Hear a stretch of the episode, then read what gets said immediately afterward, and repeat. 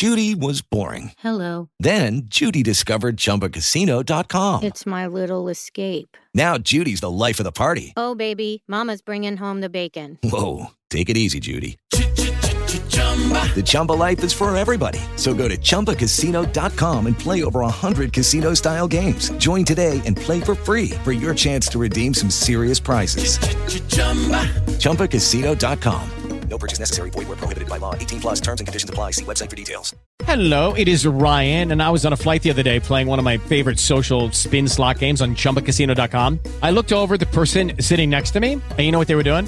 They were also playing Chumba Casino. Coincidence? I think not. Everybody's loving having fun with it. Chumba Casino is home to hundreds of casino style games that you can play for free anytime, anywhere, even at 30,000 feet. So sign up now at chumbacasino.com to claim your free welcome bonus. That's chumbacasino.com and live the Chumba life. No purchase necessary. VGW. Void prohibited by law. See terms and conditions. 18 plus. Roger Suidoro X Podcast 2022 número 26 Historia de la ciencia y la tecnología en España. Gran trascendencia tuvieron varias instituciones militares, la Escuela de Guardiamarinas de Cádiz, 1717 que también acogió el Real Instituto y Observatorio de la Armada, 1797 publicando efemérides astronómicas o almanaque náutico desde 1791, y la Academia de Artillería de Segovia, 1763 que contó con Louis Proust para enseñar química y metalurgia entre 1786 y 1799. Previamente se habían creado en 1722 escuelas de matemáticas para artilleros en Barcelona, que acogía una academia militar de matemáticas y fortificación desde 1720, con subsedes situadas en Orán y en Ceuta, Pamplona, Badajoz y Cádiz. Ingenieros militares como el italiano Francesco Sabatini tuvieron una gran presencia en todos los ámbitos de la producción intelectual, incluyendo la cultura y el arte. 105. No menos trascendencia tuvieron las instituciones mineralógicas, como la Real Academia de Minas de Almadén, 1777, y el Instituto Asturiano de Náutica y Mineralogía de Gijón, iniciativa de Gaspar Melchor de Jovellanos, 1794. Las reales sociedades económicas de amigos del país se difundieron por toda España siguiendo el ejemplo de la Vascongada, 1765, Javier María de Munive y Diáquez, conde de Peñaflorida. Gran importancia tuvo el Seminario Patriótico de Vergara, que utilizó la sede del antiguo colegio de los jesuitas en esa localidad expulsados en 1767. Fueron profesores en el Louis Proust, los hermanos Eluyar, Miguel de Lardizábal y Félix María de Samaniego. Entre sus alumnos estuvo Martín Fernández de Navarrete, 106. Se intentó paliar la ausencia de ríos navegables, una de las causas principales de las dificultades de comunicación interior que imposibilitaban la formación de un verdadero mercado nacional, a diferencia de Inglaterra o Francia, con canales artificiales como el Canal de Castilla, en estudio desde el siglo XVI, e iniciado en 1753, el Canal Imperial de Aragón, 1776 a 1790,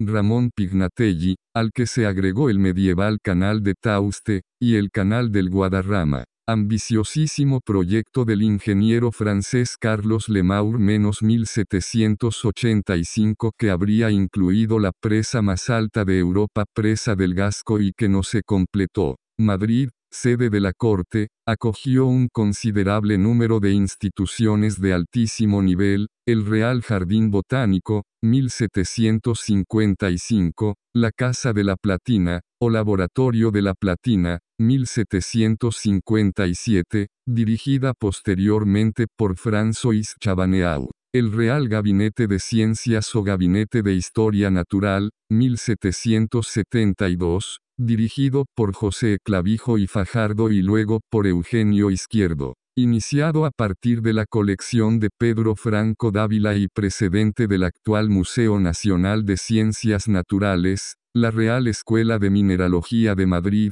Laboratorio Real de Madrid o Laboratorio de Química Metalúrgica, Chabaneau, 1787. En él Pedro Gutiérrez Bueno desarrolló su curso de química, teórico y práctica, para la enseñanza del Real Laboratorio de Química de esta corte, 1788, la Platería Martínez, Real Escuela de Platería y Máquinas, 1778, el Colegio de Cirugía de San Carlos, 1787, el Real Observatorio del Retiro, 1790, y el citado Gabinete de Máquinas de Betancourt, que también fue responsable de la creación de la Escuela de Caminos y Canales, 1802. Es también en Madrid donde se comenzaron a publicar los anales de historia natural, que suele considerarse la primera revista científica española, 1799, Domingo García Fernández y Antonio José de Cabanilles. 107 Aunque Luis Proust había sacado con anterioridad dos anales del Real Laboratorio de Química de Segovia, 1791 y 1795, donde publicó textos científicos trascendentales resultado de sus investigaciones, entre otros. La formulación implícita de la ley de las proporciones definidas, 108 debatida posteriormente por Bertolletti y Berzelius y que estuvo en el origen de la teoría atómica de Dalton. 109.